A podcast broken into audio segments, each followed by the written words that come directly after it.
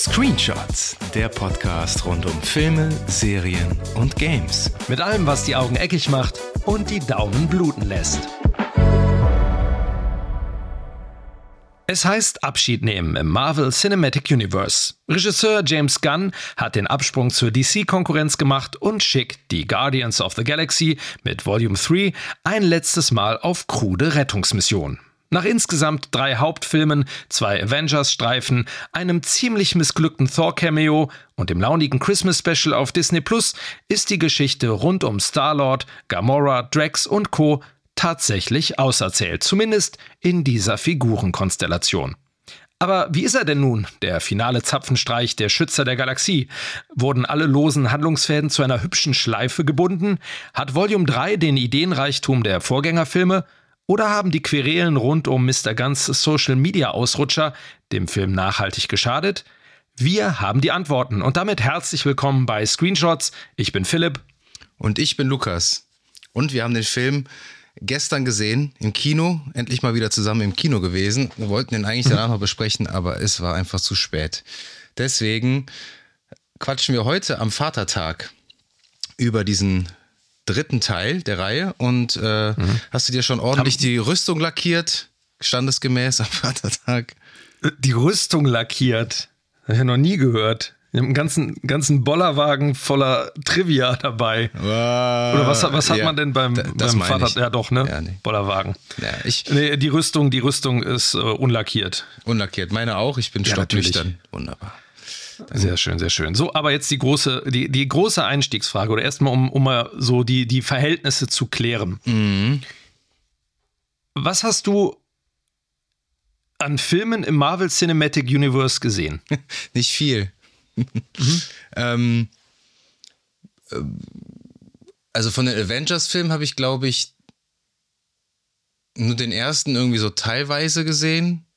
Ähm, äh, ich glaube, das war's. Äh, ich mhm. habe vor allen Dingen Guardians of the Galaxy 1 und 2 gesehen, weil das waren die einzigen Marvel-Filme, die mir Spaß gemacht haben. Äh, aber auch we wegen des Regisseurs. Mhm. Und ich glaube, ich hol, hol mich mal ab, irgendwie, sowas sind die dicksten aktuellen Marvel-Filme. Also ich habe die ganzen Spider-Man-Filme von Sam Raimi gesehen, aber da Spider-Man gehört ja zu Sony und äh, ja, also ich bin halt kein großer Marvel-Fan, sage ich ganz ehrlich. Und ja. dementsprechend habe ich halt auch so gut wie nichts gesehen von diesen zig Filmen. Ich meine, Spider-Man war ja so das letzte große Ding. Ähm, danach gab es ja nochmal Doctor Strange, der ist ja so ein bisschen abgefallen. Dann diese ganzen Seriengeschichten. Ich habe auch deswegen jetzt gefragt, weil ich mich gefragt habe, wenn du die ganzen Sachen vorher nicht gesehen hast, hattest du da nicht bei Volume 3 jetzt jede Menge Fragezeichen im ja, Kopf. Ich habe halt nichts verstanden. Mein letzter Stand war 2017 Volume 2 mhm. ähm, mit Kurt Russell als äh, ja. Peters Vater, Ego oder Ego, Ego, ne? Hieß der, mhm. oder wie hieß der nochmal? Ja, ne? Im deutschen Ego, Ego und ja. im englischen Ego, glaube ich. Und ähm, ja, aber ich habe mich jetzt auch im Vorhinein nicht wirklich irgendwie mit dem Film auseinandergesetzt. Ich würde einfach sagen, das war, ich hatte einfach Lust, den Film zu gucken oder wir hatten Lust, glaube ich, ne? Weil, ja. weil einfach die Guardians immer eine gute Zeit garantieren. Vor allen Dingen auch James Gunn-Filme immer eine gute Zeit äh, einem bereiten. Und mhm. ich auch jetzt den, den tatsächlich letztes Jahr, nee, oder vorletztes Jahr, äh, den The Suicide Squad, der ist ja wieder DC, quasi das Reboot ja. von Suicide Squad, den ich auch nicht gesehen habe. Aber von James Gunn dachte ich mir, ah, das sieht witzig aus, gucke ich mir mal an und war auch mhm. ganz launisch und äh, habe ein paar Mal gelacht, aber war jetzt nichts Nachhaltiges. Also ich bin halt nicht so der große äh, Comic-Fan, habe weder die Comics zu Marvel gelesen. Ähm, ich war da eher immer so bei Donald Duck und lustiges Taschenbuch und Co. unterwegs. Mhm. Deswegen aber was waren denn so die dicksten Marvel-Filme außer den Avengers, äh, die da jetzt zuletzt kamen, ähm, wo, du gesagt, wo man sagen könnte, okay, wann, wann fing das doch mal an? Fing das so 2009 an oder dieses Marvel? Ja, es ist das Cinematic Universe wurde ja irgendwann aufgebaut. Also gab ja der Iron Man als erstes. Ja, den habe ich gesehen. So als, als, vorsichtiger Versuch in so eine Richtung zu starten. Ich glaube, danach war es Captain America. Dann ähm, glaube ich, schon Avengers. Die anderen haben ja dann gar keine Solo-Filme erstmal bekommen und dann hat sich das ja immer so nach und nach noch gesteigert. Ich glaube, ab, ab Avengers ging ja quasi dieses Cinematic Universe los, aber da würde ich mich auch ungern drauf festnageln lassen. Da gibt es Leute, die sich wahrscheinlich besser auskennen. Mhm. Ähm, das, das Ding ist nämlich tatsächlich, wenn man Avengers, ähm, Infinity War und Endgame, also die letzten beiden Avengers-Filme, nicht gesehen hat, kann ich mir vorstellen, dass man sich sehr schwer tut, weil bei ähm, Guardians of the Galaxy 3 plötzlich Figurenkonstellationen entstanden sind, die, also es ist ja ein wahnsinniger Sprung von, von 2 zu 3, alleine was äh, Gamora angeht. Mhm. Oder lass uns doch, lass uns doch, bevor wir in, in, ins Spoiler-Territorium gehen oder einfach den Film besprechen, äh, vorab ja. einfach äh, sagen, ob uns der Film gefallen hat und ob wir den empfehlen würden. Ja. Äh, fang du mal an. Ähm, wenn man die Guardians of the Galaxy mag, würde ich den Film empfehlen. Der Film hat Spaß gemacht und mhm. ja, der Film hat Spaß gemacht, war unterhaltsam, äh, hat vor Kreativität nur so gestrotzt, hatte teilweise sehr witzige Dialoge, hatte eine schöne Hintergrundgeschichte für Rocket, die so das Herzstück des Films war und äh, auch der stärkste Part des Films und ja, war nochmal so ein schöner Abgesang, ein schönes Bye-bye auf die Guardians, weil ja, der Vorhang schließt sich. Ne? Also es ist einfach es ist das Ende einer Trilogie und keine Ahnung, wie es danach weitergeht. Aber es war ein guter Film, ja. Mhm. Also ich glaube, man kann eine Empfehlung aussprechen für alle, die die Vorgänger gesehen haben. Ich glaube, es ist schwierig, wenn man keinen Film gesehen hat, da reinzukommen. Weil man wahnsinnig viel Vorwissen braucht und diese Figurenkonstellationen ja schon so gesetzt sind äh, und feststehen, dass man wahrscheinlich gar nichts versteht. Ähm, ich würde auch allen, die die ersten beiden Filme mochten und ähm, Endgame, Infinity War, ähm, würde ich den Film auch uneingeschränkt empfehlen. Hatte allerdings im Gegensatz zum zweiten, vor allem zum zweiten Teil, doch ein paar mehr Kritikpunkte bei dem hier. Ähm, darunter unter anderem die Länge. Ich tue mich irgendwie mit Filmen, die länger als zwei Stunden gehen, inzwischen echt ein bisschen schwer. Das trägt sich nicht so ganz, war mein Gefühl. Mm. Ähm, man kann mal ganz kurz, bevor wir dann so ins Detail gehen und wie gesagt, so ein bisschen vielleicht auch in, in Spoiler-Territorien, einmal die Handlung zusammenfassen, weil im Grunde geht es ja darum, also einmal um Rocket Raccoons Hintergrundgeschichte, die wurde ja in den Filmen vorher immer so ein bisschen angerissen, dass man wusste, okay, der ist irgendwie das Ergebnis eines Experiments. Ähm, es wurde aber immer bewusst von, von der Figur dann abgeblockt, wenn es um Details ging.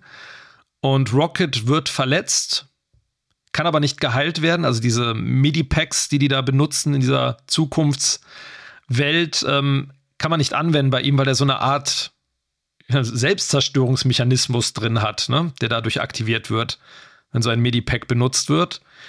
Und äh, deswegen machen sich die Guardians of the Galaxy dann auf zur, ja, ich sag mal, zur Manufaktur, wo er hergestellt würde, um einen Schlüssel zu bekommen, der diesen Mechanismus sozusagen überbrückt oder ausstellt. Und dabei kommen, kommt das Team um Star-Lord quasi ja, auf das Geheimnis, was hinter Raccoon Rocket steckt. Und ähm, es gibt natürlich auch einen Bösewicht, den Erzeuger von, von Rocket und vielen anderen Experimenten, der ein, eine neue Welt schaffen möchte und der einen Gottkomplex hat. Ein klitzekleinen Gottkomplex. Klitze, klitze, klitzekleinen Gottkomplex. Genau. man könnte vielleicht und, noch erwähnen, dass äh, Rocket von, wie heißt der, Warlock, Adam Warlock, niedergeballert wird. Ja. Und der auch eine Rolle spielt. Das ist ist das auch einer aus den Comics? Ich denke schon, ja. Ne? Mhm. Der hat, ähm, es gibt ja dieses Guardian of, Guardians of the Galaxy Spiel, das boah, vor zwei Jahren, anderthalb Jahren rauskam, ähm, wo der eine etwas größere Rolle hat. Ähm, ich bin da jetzt auch kein Comic-Nerd, der jetzt da richtig viel drüber erzählen könnte. Ähm, der wurde im am Ende des zweiten Films schon angeteased. Da gab es ja schon diese, dieses goldene, perfekte Volk. Mhm. Ähm, und dann in so einer, ich glaube, in einer Post-Credit-Scene sah man dann so eine Art Sarkophag oder so eine Art Experimentierkammer wo er schon quasi so drin steht. Damals aber noch nicht von Will Poulter gespielt, sondern ich glaube, man erkannte ihn gar nicht richtig. Ah, okay. Ähm, aber da wurde schon mal so angezeigt, okay, der, der wird irgendwie in einem der nächsten Teile vorkommen. Und der hat so eine Art, der ist ja zuerst so ein, so ein Mini-Antagonist, so ein bisschen kindlicher. Ähm, und der, hat, der ist im Grunde auch so eine unsterbliche, gottmäßige Figur. Eine künstlich erzeugte. Auch erschafft von dem Oberbösewicht, der heißt The High Evolutionary. Genau. Gespielt von, oh Gott, ich hoffe, ich spreche den Namen richtig aus. Ja. Chukwudi Iwuji. Ja, Chuck Woody. Es sei dir, es sei dir verziehen, wenn der falsch ausgesprochen ja. war. Ich wüsste auch nicht, wie man ihn richtig ausspricht. War, war dir der ein Begriff, der Bösewicht? Der war mir gar, also weder der Schauspieler noch die Rolle waren mir ein Begriff. Aber der war nicht schlecht. Der war, ich finde, der hat eine ganz gute Balance gehabt zwischen ähm, Klischee-Bösewicht und also er, er war nicht zu klischeehaft, aber auch nicht zu, zu langweilig. So, der, der war irgendwie, der hatte eine ganz gute Mitte. Ich fand den Ego im zweiten Teil interessanter. Auf jeden Fall, ja. Ne, mit, der, mit der Backstory und der persönlichen Verbindung und. Der im ersten Teil war auch mega lame. Das war einfach. Der war, ja, der war also 0815. 0815 ich habe keine Ahnung, ich habe auch vergessen, wie er hieß. Ja, ich will diesen Stein. Wollte, wollte, wollte nicht diesen Infinity Stone da haben. Genau, ja. genau. Und ja, der, der war 0815. Ego fand ich interessanter, wie gesagt, wegen der persönlichen Verbindung zu Peter Quill, zum Star-Lord. Aber der jetzt im, im dritten Teil, der war irgendwie interessant genug und crazy genug und ähm, um, also man hat dem gerne zugeschaut, fand ich. Der hat, der hat an den richtigen Stellen so über, überdreht. Ähm, und ich fand ihn auch vom Look, hier der äh, Star-Lord sagt ja auch irgendwann hier so Robocop, Lookalike, Piece of Shit, was auch immer muss ich auch direkt dran denken, an diese an dieser gespannte Haut übers Gesicht. Der Hautlappen, der später abgerissen der Hautlappen. wird. Yam, yam. Ja, ja, was ja auch so lustig ist, weil der Peter Quill ja auch quasi alle Referenzen sind ja irgendwie aus seiner Kinderzeit. Ne? Das ist ja alles so 80er, mhm. Ende der 80er Jahre. Deswegen sind das immer so, ne, ist Robocop natürlich was Naheliegendes. Aber ohne jetzt diesen ganzen Hintergrund zu kennen. Also ich finde halt, wenn man die Figuren mhm. kennt, die ganzen Guardians, also ich würde jetzt, äh, so der Kern der Guardians ja. of the Galaxy ist ja eigentlich, ist für mich eigentlich äh, Peter Quill, also ähm, Chris Pratt, dann ähm, Rocket, äh, gespielt von Bradley Cooper, Dave Bautista, der Drax spielt, Gomorra, Gamora oder Gomorra, ich weiß es gar nicht. Gamora. Gamora von Zoe Saldana, die auch wirklich, muss man mal sagen, echt ein krasses Händchen irgendwie für ihre Rollen hat. Irgendwie alles, mhm. was sie anpackt, wird gefühlt zu Gold. Also die Casting, also, oder? Avatar und ja. so, also macht schon viel, viel Cash. Blau angemalt, grün angemalt. Genau, genau. Blau oder grün, aber nie in irgendwie so in ihrer richtigen Farbe. Ich finde, das sind für mich so die, die aus dem ersten Teil so die Guardians und dann kam ja die. Ja, Groot. Ja, Groot, noch, Groot natürlich von Vin Diesel. Ja, sorry, Groot natürlich noch. Und äh, dann im zweiten Teil kam ja dann Mantis, gespielt von Plom Pom Clement. Pom Clementiv. Pom, Pom Clementiv. Das klingt ist auch ein mhm. Künstlername, oder? Also. Keine Ahnung. Äh, die, die kam dazu, die hat jetzt auch eine große mhm. Rolle. Und äh, wer auch noch dazu kam, war der, der Bruder von James Gunn. Ich glaube, Sean Gunn spielt in jedem mhm. äh, äh, Film von seinem Bruder mit. Kann das sein? Ja. Ich meine ja, ich meine bei, bei äh, wie hieß es, Super war, glaube ich, auch dabei als Bösewicht. Mhm. Gamora, stimmt, ähm. ja, ist Gamora, ja. Ähm, ja, und wenn man die Charaktere alle kennt und weiß, wie die so ungefähr ticken, dann, äh, dann kommt man auch so rein. Also ich habe mich halt nur gefragt, was ist jetzt mit Gamora los? Wie, äh, die, die ist mhm. tot, die einen sagen, die ist tot, die anderen sagen, die hat das Gedächtnis. Also es ist, du meinst ja irgendwie nachher, die ist aus einer anderen Dimension oder irgendwie zurückgeholt, Froch, schlag mich tot. Ja. Ja, es gibt im Film eine Stelle, die, wo, wo Starlord, da sind die in so einem Fahrstuhl und dann erzählt er quasi dieser einen Tante da, die mhm. die Sicherheitstechnik bedient, in so einer Mini-Zusammenfassung, was da passiert ist. Und ich finde die Stelle, die klang so ein bisschen wie James Gunn wurde gezwungen, eine Zusammenfassung reinzuschreiben. Das wurde ganz gut gelöst, weil ja, aber er macht sich da selber ein bisschen, so ein bisschen lustig macht. lustig. Ja, das fand ich eigentlich genau, gut gelöst. Ja, und ich habe nämlich, also es ist ja so, dass ich glaube, es ist bei Infinity War. Da muss Thanos, der der Hauptbösewicht ist, Gamora opfern an so einer Klippe, äh, um an einen dieser Steine, an einen der Infinity Stones zu kommen. Mhm. Und ähm, im letzten Film kommt dann eine Gamora aus einem Paralleluniversum wieder dazu, die aber halt nicht diese Vergangenheit mit Star-Lord hatte, ne, ihn halt nicht kennt. Also ist und, die echte ähm, Gamora dann schon gestorben? Die ist, die ist, genau, die ist tatsächlich dauerhaft tot.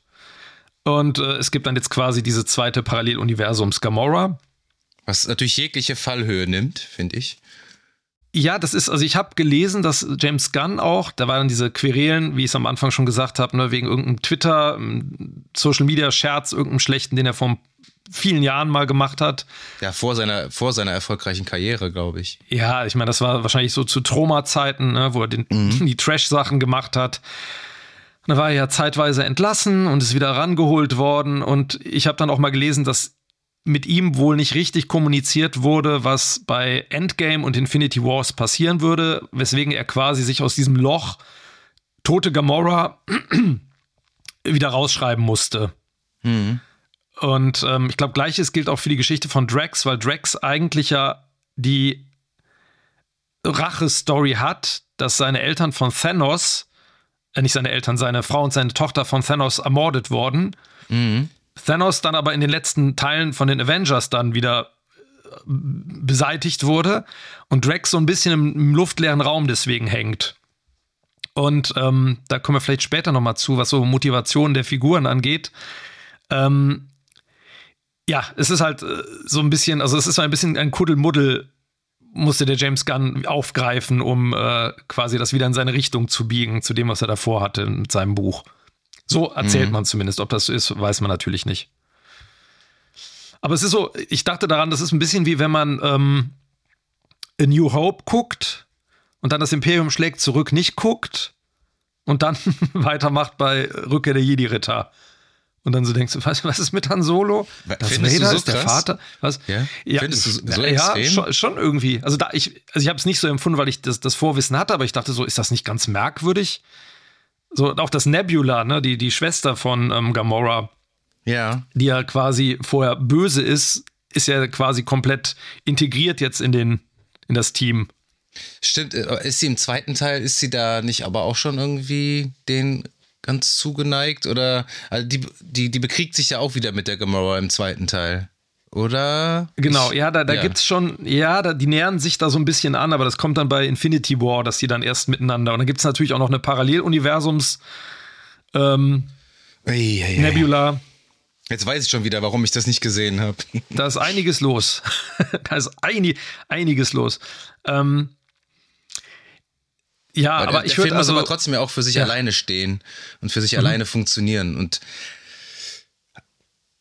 und was die Unterhaltung angeht, äh, tut er das auf jeden Fall.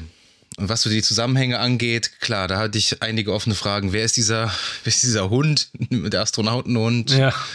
Cosmo heißt, heißt, nee, äh, Hündin ist das, ne? Eine Hündin. Cosmo heißt sie. Ich glaube, es ist im, im, Original ein männlicher Hund und für den Film haben die den weiblich gemacht. Ich glaube auch fürs Christmas Special bereits. Also. Warum, weiß ich nicht. Wird gesprochen von Maria Bakalova. Also offensichtlich ein, eine Hündin. Ja. Ich weiß gar nicht, ob die, die echte, war das eine Hündin, die die Russen ins All geschossen haben? Müsste man nochmal recherchieren. Äh, wahrscheinlich. Das würde erklären, warum sie einen russischen Akzent hat. Wer ist denn Maria? Nee, nee, aber es hätte auch sein können, dass die ein, ein ich, ich überlege, ob es ein männlicher Hund war oder eine Hündin. Eine Rüde oder eine, ja, eine Hündin. Ach, das ist die, den habe ich leider nicht gesehen, die war, die die Tochter von Borat gespielt hat. Mhm. Die war sogar für einen Oscar nominiert als beste Nebendarstellerin. Borat. Die Julian, mit Giuliani in, in, auf dem Bett liegt. Ich, ich habe den nicht gesehen. Den, hast du den gesehen? Borat Anschluss Moviefilm heißt der. Ja, der ist, äh, den würde ich nicht so empfehlen, aber da sind ein paar ganz lustige Sachen drin. Okay. Genau, die, ähm, der James Gunn, haben wir eben schon mal gesagt, der hat ja immer die Leute so aus seinen alten Filmen auch wieder drin. Ähm, auch die mit dem roten Gesicht in dem Fahrstuhl, der äh, Chris Pratt dann diese Geschichte, die Hintergrundgeschichte erzählt. Das ist, ich glaube, Danielle Melchior heißt sie, die hat bei Suicide Squad Redcatcher Number 2 gespielt. Was? Das ist die The Ratcatcher Number Two, das war die, die immer mit Ratten da hantiert im Film. Eine von den Su Suicide Squad Ah. Ladies, die so ein bisschen abgeranzt aussieht. Mhm. Wie heißt sie?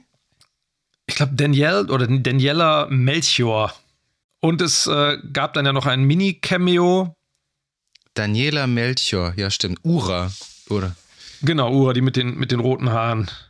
Ein Mini, also da gab es ja einige Cameos, ne? Also ein sehr, sehr cooler äh, Cameo war ja von Nathan Fillion. Die fand ich super. Also die, Stimmt. wo die in diesem, da muss man ja auch sagen, diese Set-Pieces in Guardians of the Galaxy sind ja, stehen ja für sich einfach schon mal sehr, äh, stechen schon mal immer heraus irgendwie, weil die, Mhm. also das, die waren ja in diesem, die versuchen ja dann von Rocket ähm, ja so einen Archiveintrag zu finden, um herauszufinden, was mit dem los ist. Und da müssen die Octo zu Octocorp, hieß das so?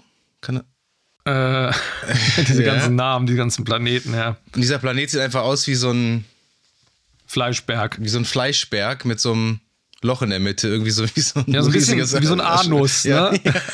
Aber so von außen, Bestimmt auch von nicht- außen ausgestülpt und dementsprechend sieht es auch da innen aus und die, das Sicherheitspersonal, wo Nathan Fillion den Anführer von spielt, die haben alle so Miche, Michelin äh, Panzer an, Fleischanzüge Fleischanzüge an. das sieht komisch. total Banane aus. Das sind so Sachen, ich, aber das, sind, das ist auch so typisch James Gunn. Ich glaube, kein anderer Regisseur im Marvel, äh, also würde ich jetzt denken, ohne die ganzen Filme Mhm. gesehen zu haben, würde das so inszenieren. Das ist ja auch super dankbar, ne? weil die halt, die Guardians of the Galaxy, ich meine, Doctor Strange ist natürlich auch so ein bisschen ähm, mit absurden Welten, aber das sind halt die einzigen Figuren, bei denen man halt komplett überdrehen kann, weil es halt keine Verknüpfung zur Erde gibt im Normalfall, ne? zum normalen Leben. Ja. Und ähm, ich fand das ja auch sehr schön, wie die dann mit den, mit den bunten Raumanzügen so in Zeitlupe, ein bisschen Yellow Submarine-mäßig, äh, da durch die Gegend hopfen in Zeitlupe. ja, die waren schon sehr retro. Ja, also das war wirklich, äh, also optisch wieder und was die Einfälle angeht, ähm, auch diese, wie ist das, äh, ähm, Other Earth, diese zweite Erde, wo die, wo die nachher landen, die ja. nach, genau, äh, wo die nachher gelandet sind mit diesen äh, Tierwesen, äh, die, die diese Pseudo-Erde da bevölkern. Das hat mir auch gut gefallen. Also diese ganzen Set-Pieces, die ganzen Raumschiffe, das sieht alles super aus. Macht Spaß, ist originell und ähm, das hält einen auch immer dran, die ganze Zeit, würde ich sagen. Ja, das stimmt. Ich finde, ich habe die Länge tatsächlich auch nicht gemerkt. Zwei, ich meine, der Film ist 151 Minuten lang, zweieinhalb Stunden. Das ist schon nicht ohne, ne? Weil du dich ja beschwert hast Mhm. Ja. über die Länge. Ich finde, die Länge Ja. hat man nicht gemerkt. Man hat halt, man hat halt gemerkt, dass dann alles wieder in den dritten, als, in den, als es dann in den dritten Akt ging, okay, jetzt müssen wir mal irgendwie ein bisschen alles angezogen werden, die Spannungsschraube, und Mhm. jetzt kriegt jeder nochmal so seinen Action-Moment und das, also für mich ist ja der dritte Akt in Filmen meistens immer das Schwächste tatsächlich und Ja. ähm, war in diesem Fall auch wieder so. Ich fand vor allem, im Gegensatz zum zweiten Film, war mir jetzt in dem Film nicht so ganz klar, was das Thema ist. Äh, also ich fand im zweiten Film halt total stark dieses Thema Vater-Sohn. Mhm, Ich glaube, ich würde sagen, im dritten war. Teil war das Thema, dass so jeder seine eigene Rolle annimmt oder sich so akzeptiert, wie er ist. Ja. Ja, so übergreifend. Also vor Ja. allen Dingen, vor allen Dingen gilt das ja für äh, Rocket und vor allen Dingen auch für die äh, Nebula, finde ich. Die ja auch immer Mhm. nur so, immer nur am Rumgrummeln und am Rumgrumpen ist und äh, die begrüßt sich ja mit ihrer Schwester nur mit so einem, hm, ne? Nicken Mhm. sich da irgendwie zu. ja. Also jeder hatte ja so seinen, seinen Character Arc, sein also seine Charakterentwicklung. Das fand ich auch ganz gut, dass er da wirklich. Manche waren halt extrem vorhersehbar, wie zum Beispiel äh, der Sean Gunn, äh, der Craiglin spielt, Ja. einen von den Revengers, der am Anfang diese Finne mit ähm, dem Pfeil von Yondu, äh, Yondu. nicht bedienen kann. Ja, das meine ich übrigens eben auch mit dem, mit dem äh, Cameo. Ne? Yondu hat ja auch einen Mini-Auftritt, was ganz nett war. Ja, aber das, ich finde, der hat extrem gefehlt. Der war ja der Knaller, Michael Rooker, äh, in Teil 1 und 2. Und Der der war im zweiten Teil vor allem der emotionale Schwerpunkt. genau das wollte ich auch gerade sagen. Ja, und das hat den zweiten Film, äh, für mich ist der zweite Film, ich glaube, ich wir haben beide die unpopuläre Meinung, dass wir den zweiten am besten finden, oder? Ich weiß gar nicht, ob das so unpopulär ist. Ich glaube schon. Ja? Ja. Also der, der Also der- dritte Film scheint sehr durch die Decke zu gehen, so auch was Kritiken und, und so angeht. Aber ist natürlich immer Geschmackssache. Aber ich finde, der zweite hat halt wenigstens so einen emotionalen Kern, der mich jetzt abseits ähm, von äh, Rockets Hintergrundgeschichte, die auch wirklich so viele Boxes getickt hat, ähm, war das in Teil 2 so die übergreifende Handlung, Vater-Sohn-Thema. Das fand ich stark. Und auch äh, mit äh, Kurt Russell natürlich in einer sehr, sehr geilen Besetzung. Das Problem, was ich so ein bisschen hatte an dem Film, war, du hast ja gerade gesagt, alle Figuren hatten so ihren Cha- Character Arc. Und ich hatte das Gefühl, dass der bei einigen Figuren der Character Arc so ein bisschen behauptet war und am Ende so ganz schnell erzählt wurde. Wie bei dem Adam Warlock zum Beispiel. Ja, bei, bei Warlock, aber auch bei ähm, Star-Lord, dieses, also ich hatte nie das Gefühl in den Filmen vorher und beim, bei den Avengers-Filmen, dass er irgendwie eine, äh, äh, wie wie soll ich sagen, dass er irgendwie einen Bezug zur Erde hat und sucht und zu seinem Großvater. Stimmt, ja. Und das ist, kann natürlich, kann man jetzt sagen, das ist dadurch, dass Gamora quasi nicht mehr in der Form existiert, wie er sie kennen und lieben gelernt hat. Aber das wirkt, wirkt auf mich so ein bisschen so, jetzt wird das auf einmal so, so erzählt. Er hat dann dieses Foto auf einmal und Mantis hat dann ja diesen, schickt dann den Drax los, mit ihm darüber zu reden. Ähm, Ja, das war das etwas wirkte für mich so ein ja. bisschen, genau, ein bisschen konstruiert, wo ich dachte, der hat doch eigentlich nie so, so die, die Sehnsucht zur Erde gehabt. Mhm. Und, ähm, und ich fand auch, und das gleiche gilt für Drax und für Nebula ein bisschen, ähm, es wäre total toll gewesen, wenn man von Anfang an oder länger erzählt hätte, dass Nebula ähm, eine Sehnsucht nach, tja, ich meine, sie ist ja am Ende diejenige, die dann so ist mit den Kindern lacht und die tanzen ja und sie freut sich und die lächelt das erste Mal. Ich glaube, man sieht das erste Mal die Zähne richtig von ihr, ne? wie sie so Mhm. fröhlich, lächelnd gelöst. Aber auch da hätte man so ein bisschen hinarbeiten können, dass man sagt, was, was, was, was, wonach sucht sie denn? Was ist denn ihr Want in dem, in dem Film? Und das kam so am Ende plötzlich. So sagt sie mit Drax, ja, du musst hier bleiben mit mir und die Kinder äh, beschützen. Und beim Drax fand ich das so ähnlich, weil dem, dem fehlte im Grunde dadurch, dass dem der Thanos ja weggenommen wurde, auch so eine Motivation. Der ist immer so ein bisschen dumm und für meinen Geschmack, das war auch im zweiten Teil, manchmal ist es mir ein bisschen zu albern. Ähm, ja, und dann das, das wurde dann so, so, so hingebaut in den letzten 20 Minuten. Es ist natürlich auch unheimlich schwierig. Du hast, klar. wenn du so extrem viele Charaktere hast, dem jedem dann auch noch irgendwie so einen Moment zu spendieren, das stelle ich mir vor allen Dingen dann als Autor sehr, sehr schwer vor. Und äh, ja, ich, das Ding ist halt auch, ich habe halt auch irgendwie keine Erwartungshaltung gehabt, aber ich musste die ganze Zeit während des Films dran denken, das ist ja eine Trilogie. Natürlich haben die vorher noch zwischendurch dann Auftritte, die ich nicht gesehen habe. Deswegen kann, ist das noch schwerer zu beurteilen. Aber was mir bei, bei der ganzen Reihe gefehlt hat, weil ich hatte halt in Teil 1 und 2 das Gefühl, dass hier Chris Pratt, Star-Lord, unser Hauptprotagonist ist. Der ist unser Luke Skywalker. So. Ich vergleiche das jetzt mal mit ähm, der alten Star Wars-Trilogie. Da hast du eine übergreifende Handlung mit Luke, die sich von Teil 1 bis Teil 3 durchzieht. Und du hast ein super zufriedenes, zufriedenstellendes Ende mit Rückkehr der Jedi-Ritter, wo du dann auch noch mal in diesem dieser letzten super cheesy Einstellung so alle so am äh, zusammen hast am Feiern. Ja, ne? so. ja, ja ich, ich mag das ja. Ich finde das total cheesy, aber ich mag das. Ähm, und sowas hättest du für Guardians of the Galaxy auch gebraucht, finde ich. Und du hast keinen übergreifenden Handlungsstrang, also so, so ein krasses Need oder Want von äh, Star-Lord, das zu Beginn etabliert wird und was am Ende dann perfekt aufgelöst wird, finde ich. Ne? Wie du schon gesagt hast, also wenn der irgendwie schon im ersten Film sagt, irgendwie, ja, ähm, eigentlich will ich schon, äh, suche ich nur Zugehörigkeiten, ich will eigentlich schon immer zurück auf die Erde und ich will immer meinen Großvater wiedersehen. Auch wenn das total dünn ist, aber das wäre ja, Ja. irgendwie, wenn sich das wie so ein roter Faden durchgezogen hätte, hätte ich das, glaube ich, gut gefunden. Deswegen war das Ende halt für mich, hat das nicht viel mit mir gemacht. So. Genau, genau. Das ist es halt, ne? Du, du sagst die ganze Zeit, was, also in den Filmen vorher wird ja mal darüber geredet, er ist am Anfang so ein Einzelgänger, aber dann ist es so die Familie und die Außenseiter haben sich zusammengefunden, um jetzt eine Familie zu bilden. Und das, den Gedanken fand ich super, genau. Genau. Und das wird jetzt im dritten Teil so, ist es dann auf einmal so, ja, aber eigentlich sehne ich mich nach der Erde und ähm, la lasse euch dann zurück, so schweren Herzens. Weil für mich gibt es hier nichts mehr, seit Gamora jetzt nicht mehr existiert. Und bei ihr fand ich das auch mit den Revengers. Also ich fand das super, dass die nicht wieder ein Paar geworden sind. Das fand ich auch gut, das ja. fand ich total gut, weil das hätte keinen Sinn gemacht. Es war ein bisschen komisch, dass sie so mit den Revengers so glücklich und eng am Ende gezeigt wird, weil das war auch nie Thema. Nee, mit Sylvester Stallone und Co.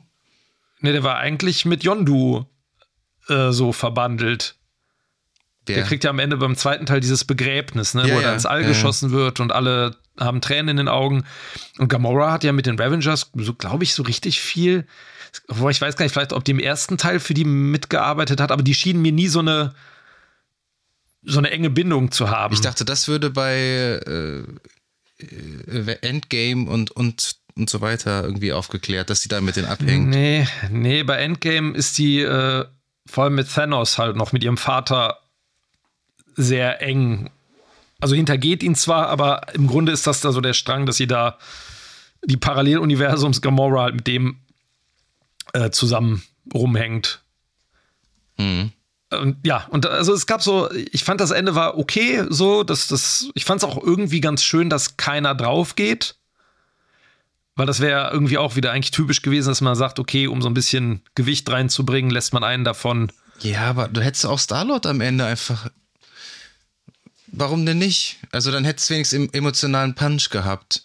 Also ich, war, ich hatte das irgendwie, also ich dachte, das passiert. Ich hätte gedacht, Drax ähm, geht drauf. Mhm. irgendwie, das war irgendwie so mein Gefühl, Drax wird's.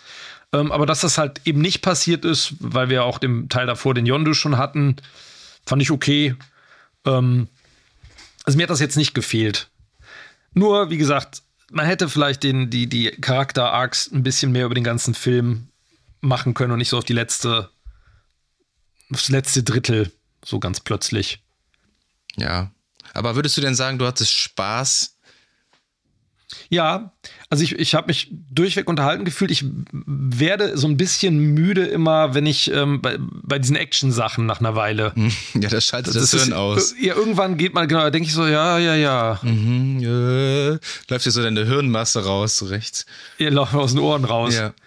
Nein, ich, ich meine, ich fand das cool, wo die in diesem Tunnel am Ende da in diesem Gang kämpfen. Der One-Take. Dieser Pseudo-One-Take-Geschichte und jeder kriegt nochmal so seinen Move. Das fand ich auch gut, weil, weil du die Handlung halt auch gut überblicken konntest. Das ist ja meistens nicht der Fall. Nee, also die, also die Action ist auch solide und sauber erzählt. Aber es, mir ist das immer noch, mir ist das zu viel. Da kommt dann noch mal da und dann kommt Warlock noch mal da durch und dann explodiert da noch mal was und da eine Explosion und es ist so, ja, ja. Also ich finde, die sind alle gut, die sind auch an den richtigen Stellen, die könnten immer ein bisschen kürzer sein. Ähm, und was ich, und das ist ein grundsätzliches Problem, finde ich, mit diesen, mit den Marvel-Filmen, die ich ja mag.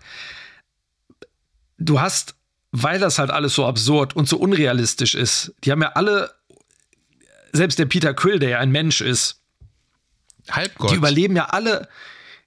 Ja, aber der, der hat ja seine, seine Power verloren in dem Moment, wo der Ego äh, kaputt gegangen ist. Ach ja, stimmt. Das hat, hat ihn nur noch zum Menschen dann gemacht. Und der überlebte, der hat ja noch nicht mal mehr, oder? Nee, der hat im Film keinmal seine, seinen Helm an.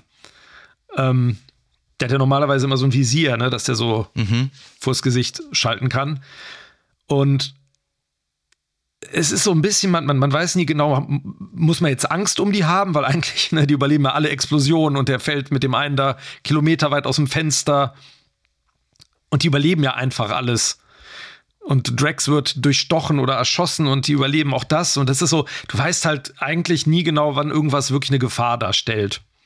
Oder ob überhaupt irgendwas eine Gefahr ist, ne? weil die halt alles, alles, alles ja, überleben. Auch, auch dieser Adam Warlock, der wird doch von der Nebula da aufgespießt ja. ja, und dann äh, regeneriert er sich selber. Ich, ich, ja, Ahnung, der ist quasi, die, der ist unsterblich, unsterblich quasi. Ja. Der ist auch wie so eine Art Gott. Also ich glaube, in den Comics, ich lehne mich hier weit aus dem Fenster, aber ich kenne es nur aus, aus diesem Spiel, aber ich glaube, da ist der, der ist halt so eine unsterbliche, wie so eine Gottheit.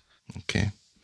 Auch. Auch verschenkt ähm, eigentlich, weil ich, ich mag den Will Poulter eigentlich sehr gern, immer wenn ich den mhm. sehe. Ich finde, der hat allein durch, äh, durch sein Aussehen, ne? durch sein Augen, Aussehen schon immer so ein bisschen was Dümmliches. Ne? Mhm. Also der, der, spielt ja auch einen etwas, naja, naiv, ja, glaube ich, nett mhm. ausgedrückt, äh, ja. naiven Charakter.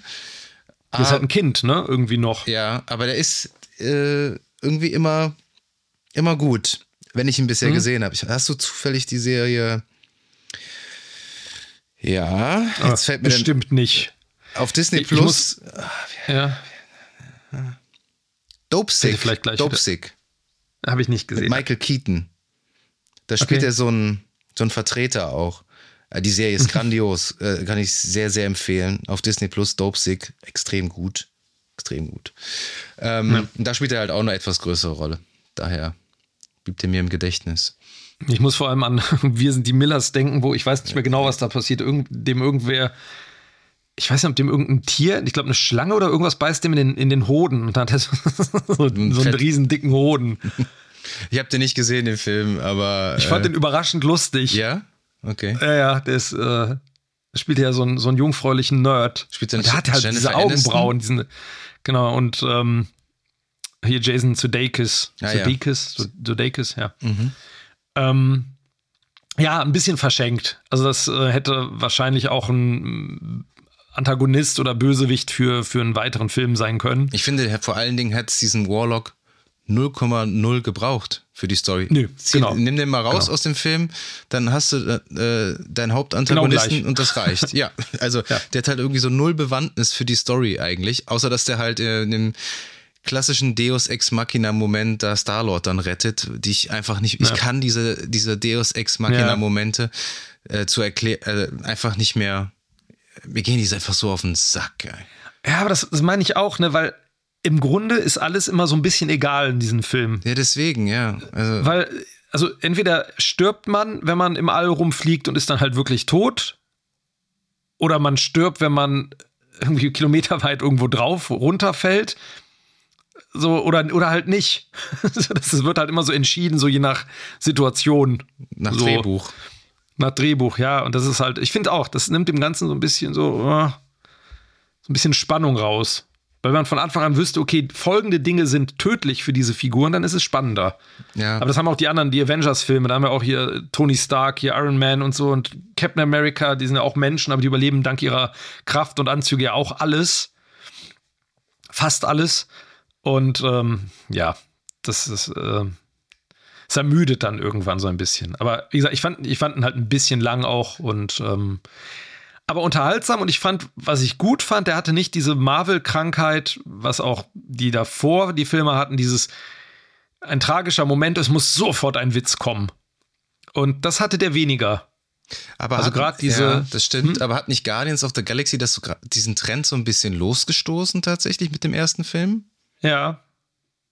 Kann sein. Das wurde dann nur bei den anderen Filmen, die ja so ein bisschen. Ja, voll aufgegriffen ich meine, also bodenständiger sind jetzt auch nicht viel, viel mehr. Aber ja, genau, da wurde es halt noch viel mehr aufgegriffen. Da ist halt immer irgendwie ein Spruch. Da passieren die schlimmsten Dinge und ähm, da hat man, das hat man sich jetzt hier ein bisschen verkniffen, gerade weil wahrscheinlich auch, ähm, da sind ja einige, ich fand den sehr düster übrigens. Also ich war überrascht, wie, wie düster der zum Teil war. Was so die, äh, diese Momente halt mit, dem, mit den Tierexperimenten. Ach so, und, ja, stimmt, ja. Und am Ende auch, ich meine, wie der Bösewicht am Ende sein Gesicht verliert. Das war auch nicht so ohne. Der Film ist ab 12, also das fand ich schon das heftig. Gesicht.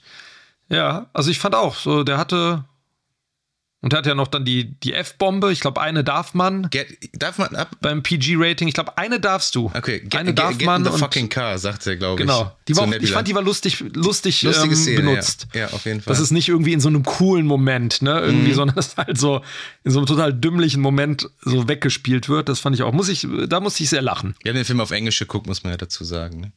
Ja. Ja. Aber was, ähm, was ja der erste Teil auch schon so als Trend losgestoßen hat, und das hat er extrem mhm. gut gemacht, war äh, der Soundtrack dazu. Und der hat, ein, ein unseliger Trend. Ein unseliger Trend heute, aber 2014 ja. war es ein, ein toller Trend, weil äh, das genauso die Musik ist, die ich sehr gern auch privat höre, also so die, die Richtung, also zumindest in Teil 1 und 2. Mhm. Und das war ja auch wirklich schön ins äh, Story-Korsett eingebunden mit dem Mixtape, was er von seiner Mutter bekommen hat, äh, was sie ihm kurz vor ihrem Tod gegeben hat. Das fand ich mhm. super cool. Und ich muss sagen, ich war sehr enttäuscht vom Soundtrack mhm. im dritten Teil, weil es ist, ich hatte, es ist fast schon so wie wenn du, also ich finde, der äh, James Gunn hat mit Teil 1 und Teil 2 zwei Filme geschaffen, wo du denkst, boah, der Soundtrack ist einfach, ja, passt wie die Faust aufs Auge und man entdeckt auch neue Songs und die sind einfach cool. Es ist, ich würde das vergleichen mit, du guckst dir einen neuen Tarantino-Film an und denkst dir nur, ah, geil, war gespannt, was der da wieder für geile Lieder irgendwie mit eingebaut hat. Mhm. Jetzt wie bei Once Upon a Time in Hollywood. Und der Soundtrack war ja auch wieder sehr gut. Ähm, ja. Aber der, ey, also vielleicht, ich, ich muss auch gestehen, tatsächlich kannte ich viele Lieder nicht. Also ja. ich bin jetzt kein Beastie Boys Fan. Ich glaube, äh, alle Beastie ja, no Boys. Sleep Till Brooklyn. Ja, die, denen ist ja. wahrscheinlich einer abgegangen, aber mir halt leider nicht. Ja. Ähm, deswegen ist das natürlich total persönlich, aber ich fand den Soundtrack sehr schwach. Und dann kam am Ende, in den Credits am Ende kam dann Badlands von Bruce Springsteen. Und das hätte ich mir im, im Film gewünscht und nicht in den Credits. Das fand ich ein bisschen schade. Ähm, aber ähm, ging dir das ich, auch so? Bin ich 100% bei dir. 100%. Ich habe ähm, auch im Vorfeld habe ich mir den Soundtrack mal angehört und dachte da schon so, so, ah, hm, da sind ja zwischendurch so, auch bei den Filmen davor waren da so ein paar Lieder, die man kannte und dachte so, ah, cool, irgendwie lang nicht gehört. Aber auch da hatte ich so dieses, da fehlte mir das übergreifende Thema. Du hattest bei dem davor, war ja irgendwie, ähm, wie heißt es? Ach Gott, Cat Stevens, ähm, Father, and Father and Son. Was natürlich eine super, so, ich meine auch so ein bisschen aufs Auge, aber ähm, ja, aber du hast auch im, äh, im, zweiten Teil am Anfang hier Brandy, You're a Fine Girl. Ja, wo genau, der, wo der genau. Text quasi schon genau ähm, das erklärt, was Kurt Russell ja mit dir abzieht, äh, ne? Ja. Und das, das, also genau, er muss weiterziehen. Genau.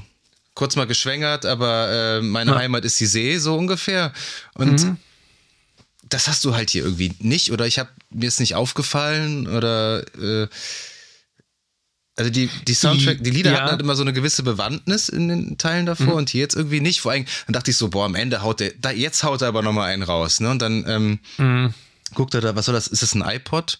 Irgendwie so Best of 2000s oder so. Gut, da, da bin ja. ich. Ähm, ich kannte das letzte Lied gar nicht. Kanntest du das? Nee. Und dann ist natürlich doof. Dann ist natürlich sehr doof irgendwie. Weil das letzte Lied, das muss halt schon noch mal so, schon noch mal reinhauen, ne? Wie bei. Ähm, also, du meintest jetzt nicht dieses Come and Get Your Love.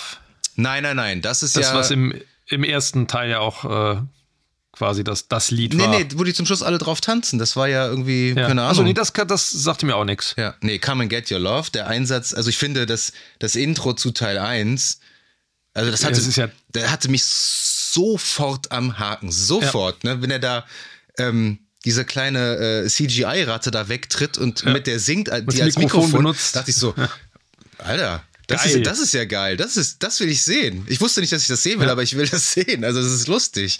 Und das hat das genau diesen, diesen Stil der Filme. Du hast am Anfang einen düsteren Planeten, hast irgendwie so einen spooky Typen mit so einer Maske in so einem Mantel. Bedrohlicher Score erstmal. Ne, und dann, also genau dieser Wechsel, das sind ja die Filme. Ne, das ist ja genau, das sind ja genau die Filme. Und ähm, ja, und das, ich fand auch übrigens im dritten Teil dieser Wechsel zwischen Soundtrack und diegetischer Musik, ne, also der Musik in der Szene, war auch nicht so gut wie bei den anderen Filmen. Das war mir teilweise fast schon zu viel. Mhm. So der, der Switch zwischen so Stücken. Ähm, ja, war, fand ich auch, war in den ersten beiden Teilen deutlich, deutlich gelungener. Sehr schade, weil ich habe ja. die Playlist immer gern angehört und immer noch. Also diverse Titel aus Volume 1 und Volume 2 habe ich in meinen Playlists äh, mit eingebaut. Aber aus ja. dem, den müsste ich mir nochmal angucken. Mhm. Ohne da vielleicht jetzt irgendwie zu schnell ein Urteil zu fällen. Aber beim ersten Mal hören war, habe ich da deutlich mehr erwartet. Also, das hat James Gunn bei ähm, Suicide Squad deutlich besser gemacht. Ja, stimmt. Da mhm. waren viel mehr Lieder. Ich könnte jetzt gerade dieses Intro-Lied, wo die da alle schon verstorben sind am Strand, ne? Ich glaube irgendwie All My Friends Are Dead oder Everybody is Gonna Die oder irgendwie sowas wird da gesungen. Und die passen viel besser. Mhm. Das war irgendwie, der war auch, den fand ich, also der hat mir zum Beispiel besser gefallen als Volume 3. Was so das Gestraffte, was die Figurenentwicklung angeht und die Ideen, den fand ich noch ein bisschen frischer. So. Also ich würde sagen, auf emotionaler Ebene hat, hat mich äh, Volume 3 mehr gepackt, weil, Ja. ich, weil ich halt vielleicht die Charaktere kannte. Bei Suicide Squad kannte ich außer äh, Margot Robbie, wie heißt sie nochmal? Äh, Harley Quinn. Harley Quinn, niemanden. Also Mhm. die Schauspieler natürlich schon. Aber ich finde, Suicide Squad war deutlich lustiger. Vor allem, ähm, also dieser Hai war erstmal extrem witzig und dann diese, Ja. Diese Mutter von dem Polkadot-Man, glaube ich. Es gibt doch diese eine die Szene, überall auftaucht. wo die, wo die von allen das Gesicht hat oder so, ne? Da musste ich wirklich Mhm. Ja. sehr laut lachen. Und ähm, ja. Ja, der war, also, Ja. der hatte so ein paar Schmunzler. Ich ja, glaub, der, ich fand, der, der war halt so, der- der, wirkte so frisch. Ja, aber so, hier, ich meine jetzt hier, so, Volume 3 hatte nur so ein paar Schmunzler. Ich Ja. musste einmal nur laut Ja. lachen, wo der Drax diesem Kind auf der Gegenerde den Ball voll in die Den Fresse. Ball, ja. Das fand ich, fand ich witzig, aber ähm, Ja. und ich finde den Drax, ich finde ich bin generell, glaube ich, großer Dave Bautista-Fan. Das ist, glaube ich, Ja. für mich der beste Wrestler. Wrestler. Ex-Wrestler als äh, äh, und jetzt Schauspieler. Also The Rock ist für Mhm. mich kein guter Schauspieler, das tut mir leid. Der hat zwar auch ein Charisma, The Rock, das kann man nicht abstreiten. Aber wenn man Dave Bautista mal in ernsteren Rollen sieht, der hat in äh, Blade Runner 2049 hat er eine ja. Rolle, die ist nur fünf Minuten lang, ganz zu Beginn. Und die Ja. ist also super gut, muss man wirklich Ja. sagen. Also, also gern mehr davon. Aber der hat auch natürlich auch ein ganz gutes Comic, äh, ähm, ganz gutes Timing. Ne? Mhm. Aber Aber vielleicht, vielleicht kann es James Gunn auch mit, mit Wrestlern. Ich meine, mit John Cena in ähm, ah ja. Suicide Squad und Peacemaker, Peacemaker, der, den ja. hat er auch irgendwie gut besetzt. Also genau nach Ja. seinen. Der, der, der, der weiß die gut einzusetzen, die Fähigkeiten der einzelnen Leute. Das Mhm. ist schon. Und ich mag das ja auch immer, dass der auch immer halt seine alten Kameraden dann doch irgendwie, ne, der ist ja immer sehr treu und äh, Ja, Michael die Rooker spielt ja, glaube ich, auch in jedem seiner Filme mit, oder? Ja, der hat den in, in Suicide Squad ist er auch dabei und Super hat er mitgespielt. Apropos, Ähm, genau, super. Das ist ein Film, den du mir schon irgendwie zigmal empfohlen hast und Ja. ich habe den ja vor zwei Jahren dann endlich mal gesehen. Mhm. Äh, apropos super, apropos James Gunn. Würdest du dich als Ja. James Gunn-Fan bezeichnen? Weil ich glaube, dir war James Gunn vor mir auf jeden Fall deutlich mehr ein Begriff. Ja, du hast das in irgendeinen vorherigen Folgen zwischendurch mal gesagt, so, so du als James Gunn-Fan. Also ich bin jetzt, also ich habe Super gesehen und ich mag Guardians of the Galaxy und Suicide Squad. Aber ich sag mal, die ganzen Troma-Sachen, wo der mitgewirkt hat, die habe ich zum Teil nicht gesehen. Und ich finde, das sind auch, das ist, ich meine, die, die alten Sachen, das ist schon halt Trash. Der hat ja Drehbücher, ich glaube Slither und solche Geschichten geschrieben. Aber ich finde, der ist auf jeden Fall ein Regisseur, der, der hat halt einfach eine total eigene Sprache. Eine eigene Handschrift vor allen Und Dingen auch. hat Ja. eine eigene Handspruch, genau, und wagt was. Und ich Aber ich bin glaube, mal gespannt, ja. ich finde, was der immer ganz gut kann, ist super widerlichen Figuren oder Figuren, die du eigentlich hast, also einfach fies sind, irgendwie noch so eine, ja, so eine nette Note zu geben. Also zum Beispiel Ja. wie bei Super, äh, das war ja schon irgendwie fast schon so eine Blaupause für seine anderen Filme, also äh, seine Ja. späteren Filme. Du hast ja eigentlich auch nur so, also der zieht Der aus Außenseiter. Der, ja, so Außenseiter, aber der zieht da- daraus auch irgendwie aus so abstrusen, brutalen Situationen, kann der auch was ganz Mhm. schnell, äh, was Emotionales kreieren, ne? Bei Super zum Beispiel. Ähm, zum Beispiel wie die Ellen Page da irgendwie ins Gras beißt. Es ist doch Ellen Page. Also Ja. jetzt Elli Ja, genau. El Elliot Page. Äh, also man äh, auf der einen Seite äh, muss man lachen und dann bleibt einem das Lachen im, im Hals hängen, so ungefähr. Und das kriegt er eigentlich ganz, diese Balance kriegt er ganz gut hin, finde ich. Ja, der hat halt selbst für die, auch bei Super, da hast du ja auch Michael Rooker und Kevin Bacon, die ja auch so super widerliche, fiese Typen spielen, aber trotzdem gibt er denen immer so kleine Szenen, wo die plötzlich so was Nettes haben oder zumindest so skurril sind, dass man die irgendwie, also man findet die alle interessant trotzdem. Und ähm, das gilt ja auch für den Bösewicht jetzt hier in dem Film. Ach, der ist ja auch Der super, so- ist auch so mega. Ich guck mir, ich guck gerade nochmal, wo Ellen Page ist, ist super. Der ist auch so mega sleazy. Sie will doch immer mit dem bumsen und so und der hat keinen Bock. Ja, ne? ich, die, die vergewaltigen, ja, ich meine, die vergewaltigt den in dem Ja, Film. Aber das, ist so, das, man, dieser Humor, also dass, dass, dass sie dann von Marvel sich gedacht haben, ey, geil, dieser Typ hat super gemacht, der macht jetzt hier unseren nächsten äh, Guardians of the Galaxy Film. Mhm. Das ist auch so ein Was? ballsy Move, ne? Also das ist übrigens, aber das ist auch so ein Trend, der da losgestoßen wurde, ne? Ich glaube, also ich meine, James Gunn war einer der ersten von diesen Regisseuren, so Untergrund Independent-Film, der dann für was Großes, für so ein Hollywood oder so ein, so ein ja. Megaprojekt ge gewählt wurde. Und das ja. ist dann auch irgendwie so ein Trend geworden. Das stimmt. Dass ja. Leute, die irgendwie gute Kurzfilme oder einen guten Independent-Film gemacht haben, dann. Oder dass man dann halt mal so Sam Raimi wieder aus der Mottenkiste holt. Ja. Ne, für, der hat ja nicht auch irgendwie einen Marvel-Film gemacht? Der hat, äh, den fand ich auch ganz cool, den Doctor Strange, den letzten. Multi Madness of the Multiverse. Dingensbums. Das Schöne ist ja, ja, man, man, aber das Schöne ist, man erkennt trotzdem so die Herkunft. Ich fand gerade bei Suicide Squad, der hat, ich will jetzt nicht sagen, der sah aus wie, wie, wie ein Troma-Film, aber der hat von der Art teilweise immer noch diese uralten, diese Trash-Splatter-Film-Ästhetiken mhm. so drin. Der Art, wie, wie Szenen aufgebaut sind, geleuchtet sind. Das finde ich schön. Er hat immer noch so diese Wurzeln so ein bisschen drin. Ja. Und er hat, äh, Kevin Bacon hast du gerade schon angesprochen, wir, wir haben die, ja. die Credits komplett zu Ende geguckt und auf einmal war da ein Bild von Kevin Bacon. Ich dachte mir so, hey, was hat ja. Kevin Bacon da zu suchen? Und dann hast du mir das kurz erklärt. Und ich habe tatsächlich noch extra hier für das Podcast ähm, mir das Holiday Special angeguckt. Ja. Ist ganz witzig, oder? Ja, super nett. Ich, so. ich wünschte, ich hätte es an Weihnachten gesehen. Es ja. ist natürlich jetzt irgendwie etwas äh, blutleer. Ja aber einfach wieder sehr. Weißt du, was seine Filme haben? Die haben Herz. Das finde mhm. ich, das finde ich, glaube ich. Ist super, dieser ultra brutale Film hat trotzdem Herz. Und Guardians of the Galaxy, die haben Herz irgendwie. Weißt du, was ich ja. meine? Und das mhm. hatte dieses Holiday Special auch. Auch wenn das irgendwie so ein bisschen kitschig war, aber der, diese, dieser Outsider wieder die zusammenführt und das macht er irgendwie immer nett. Und das war jetzt in diesem Holiday Special auch echt, echt witzig gemacht. Wie die da ja. irgendwie wie Drax und äh, Mantis da irgendwie dann die, die Selfies da machen auf dem äh, Hollywood Boulevard und, und, und. Das war schon. Und äh, Kevin mhm. Bacon, Kevin Bacon ist eigentlich immer super. Also, als Kevin Bacon. Kevin Bacon als Kevin Bacon ist. Ja, das wird spannend. Ich meine, James Gunn ist jetzt da federführend. Bei DC? Bei DC als Studio, DC-Studio-Chef. Und er hat jetzt die, die undankbare Aufgabe, irgendwie Superman und Batman wieder interessant zu machen. Ich bin mal gespannt, also wie kreativ der da sein kann. Aber warum, warum wird das denn immer darf. wieder aufge... Der wievielte Batman ist das dann jetzt? Der, der wievielte Superman? Oh, ja, wegen, Leute, wegen die Dollars. Ja, aber mach doch mal was Neues. Ich kann es... Also wirklich damals die erste Spider-Man mit Tobey Maguire von Sam Raimi. Mhm. Das war so die erste, das war für mich der erste richtige Superheldenfilm, so als Jugendlicher. Und die waren auch alle super. Also der dritte jetzt nicht um, mit Abstrichen. Mhm. Und dann kam Spider-Man mit Andrew Garfield. Und dann kam Spider-Man mit äh, Tom Holland. Und jetzt kommt dann wahrscheinlich demnächst wieder ein neuer Spider-Man. Also wie oft wollen die das denn noch machen?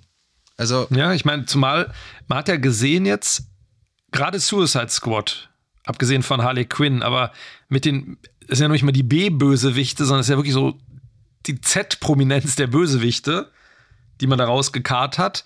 Und es funktioniert, weil die Handlung Spaß macht. Und Guardians of the, ich meine, kein Mensch, also klar, die Comic-Buch-Fans, die alles kennen, ja, aber kein Mensch hat die Guardians of the Galaxy vorher gekannt.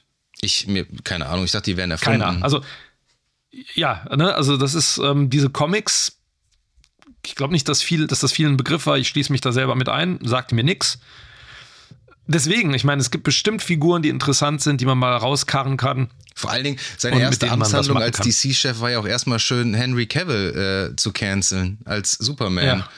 Was ja. ich finde, ähm, ich habe von den neuen Superman-Filmen keinen gesehen, aber die Ausschnitte, die ich gesehen habe, fand ich so, ja, passt wie die Faust aufs Auge. So, ich bin ja, bin ja eh Henry Cavill-Fan, ja. ich finde den super. Deswegen auch sehr schade. Aber, und er führt ja, glaube ich, sogar bei dem neuen Superman-Film hm, selbst Regie, der 20 Drehbuch und Regie.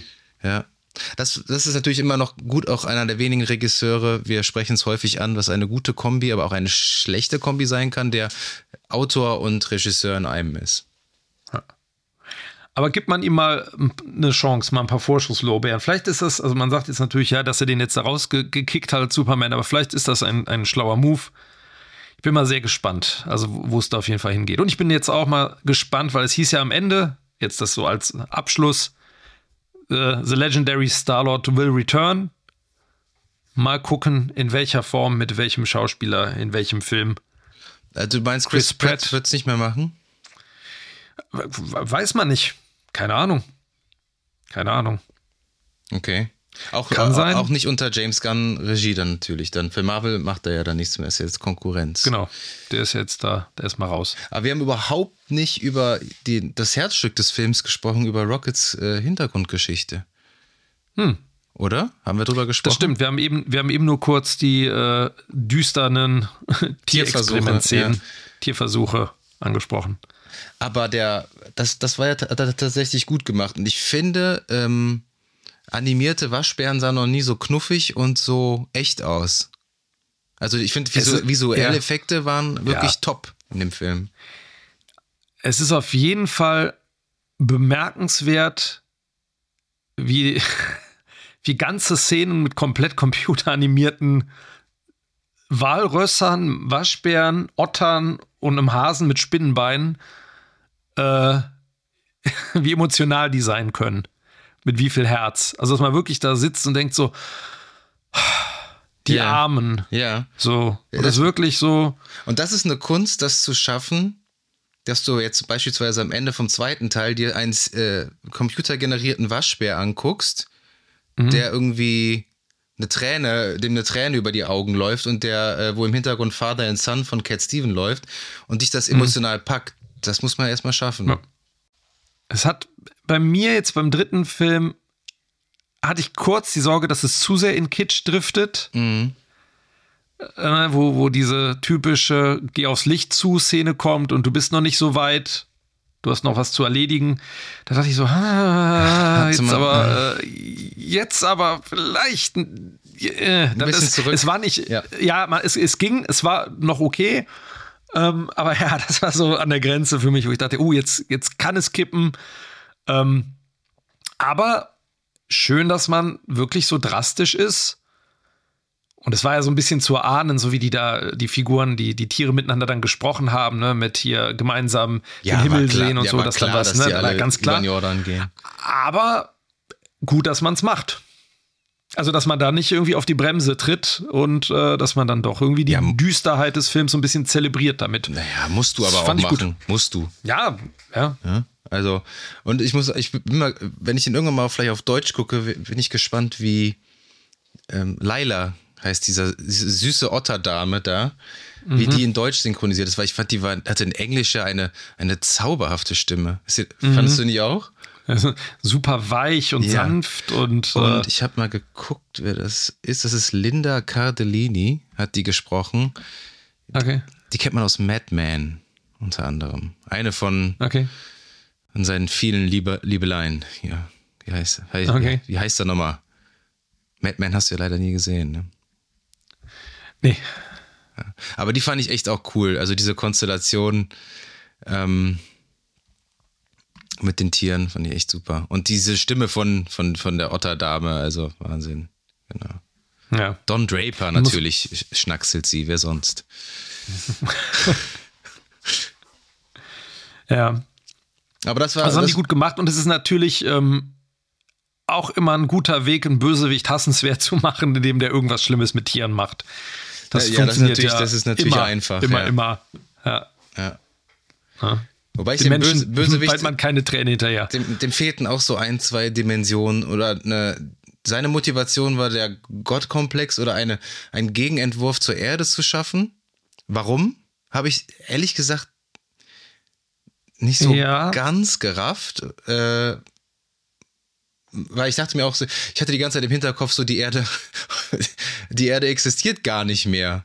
Deswegen, deswegen halt einen Gegenentwurf schaffen, also das Alte quasi wieder zu neuem Leben erwecken. Und deswegen diese ganzen Versuche, um irgendwie die Erde als solches irgendwie neu zu reproduzieren. Oder die Erde ist so verseucht wie bei Wall-E und wir bauen uns eine neue Erde und ähm, richten die uns so her wie die alte. Aber das war ja überhaupt nicht der Fall. Da war ich, dachte ich am Ende so, ups, ach, der kann einfach so auf die Erde spazieren. Hoppla. Ja. Ja, was auch übrigens, dachte ich auch eben, ähm, eigentlich so ein bisschen schwach dann ist, ne, für den, für den Abschluss, weil er eh auf die Erde kann, jederzeit. Jederzeit. Und er, und er ist ja auch, ich meine, Star-Lord ist ja auch bei Endgame und Infinity War sind die ja auf der Erde. Ja, das ist halt Also überhaupt keine Barriere da. Also so gar, Genau, nichts, was du überwinden genau. musst. Kein, kein Wenn Hindernis. es so wäre wie, du kannst nur einmal mit dem Warp-Antrieb auf die Erde und dann nie wieder zurück oder so, ne, dass man wirklich eine Entscheidung treffen muss. Aber er kann ja theoretisch jederzeit sagen, Genau. holt mich wieder ab. Das, das, das macht es natürlich echt ein bisschen schwach dann. Ja. Aber wenn man dem, dem Bösewicht so ein bisschen Motivation, ich meine, dieses so, ich erzeuge eine Herrenrasse, das gab es ja schon ein paar Mal. so. I'm looking at you, Ähm, Adi. Ja, genau, ne? Also wenn man so ein, dem irgendwas gegeben hätte, warum er unbedingt wieder irgendwas gut machen, will ähm, vielleicht einen Fehler ausbügeln, also dass er so ein bisschen so eine Nachvollziehbarkeit noch mit drin hätte. Hat er ja aber nicht. Das aber ich nicht echt oder ich habe was verpasst. Nee, ich, ich, nee, nee, ich glaube nicht. Ich musste ja einmal kurz meine, auf Toilette gehen, wo ich mich ähm, Ja. da verla komplett verlaufen habe und dann wieder vor dem Kino rausgekommen bin. Und, da- und da ist mir natürlich auch wieder eine Maus äh, über den Weg gelaufen. Also der Kinobesuch war auch witzig. Wir waren im Metropolis in Köln. Und am Anfang. Ja, Shout, Shoutout Shout, zum ähm, Shoutout ans Metropolis. Ähm, Ja. Und am Anfang hat mir ein, eine Maus mein Popcorn geklaut. Mhm. Und äh, beim, beim Toilettengang li liefen auch ein paar Mäuse vor mir, ja. Meinst du, dass das liegt daran, dass der, äh, dass das von Disney produziert wurde? Ich denke schon, ja. Ich denke, dass es immer im, automatisch im, im Kartenpreis mit drin ist. Das, die hat auch so, so gemacht. ja, ja, Maus, als sie ne? mit Ist meinem Popcorn weggelaufen ist. Ja, klar. Und die anderen äh, Gäste oder anderen Kinogänger haben die ja auch bemerkt. Ne? Eine Frau hat sie dann Popcorn genannt, die Maus. Ja, Sehr nett. war allen egal. War Aber ich allen meine, Hygiene, ja. hey, Hey, who cares? Who cares? Ja, aber also abschließend, du hast es eben schon gesagt, ich habe es auch schon gesagt, also empfehlenswert auf jeden Fall. Kreativ, optisch wieder toll. Ich würde Haben wir sieben irgendwas Punkte vergessen? vergeben. Gibt es noch sieben von zehn? Ja. Ja, ich glaube, da wird er bei mir auch landen. Ich würde dem zweiten Teil so zwischen 8 und 9, glaube ich, geben. Der hat mir noch besser gefallen, den fand ich noch kreativer und noch. Der hatte einfach eine bessere Storyline, der zweite. Auf jeden Fall. Der, der erste würde ich, dem ersten würde ich auch acht geben. Und dem zweiten, ah, so neun finde ich schon, boah, also Filme, die eine neun von mir kriegen würden, das ist schon echt, das müssen schon echt gute Bretter sein. Aber so achteinhalb dann. Da müsste, da müsste Ego von Al Pacino gespielt Natürlich, ja, werden. dann wäre es ja eine 10 von 10, ist doch klar. Ja, Ist doch. mindestens. Ja, aber auf jeden Fall ähm, eine Empfehlung. Ja. Und jetzt widmen wir uns auf jeden Fall äh, anderen Themen. Der Juni, der wird ganz im Licht von Indiana Jones stehen. Genau. Da gibt es ja auch eine Trilogie, haha. Und äh, ja, die Dinger schauen wir uns als nächstes im Detail an. Das äh, können wir euch auf jeden Fall empfehlen, auch da rein zu hören. Und was wir euch ebenfalls empfehlen können, ist natürlich einen Blick auf unsere Website www.screen-shots.de zu werfen oder einen Besuch auf Instagram, wo ihr uns unter screen-shots-podcast findet. Dort versorgen wir euch dann regelmäßig mit Neuigkeiten zu neuen Folgen unserer Show. Und ansonsten freuen wir uns natürlich, wenn ihr uns weiterempfehlt, ein Abo dalasst und auch beim nächsten Mal wieder dabei seid. Und da bleibt uns eigentlich nicht mehr viel zu sagen, außer ihr werdet noch. Von uns hören. Hoho. Du hast den Mickey Maus Komplex.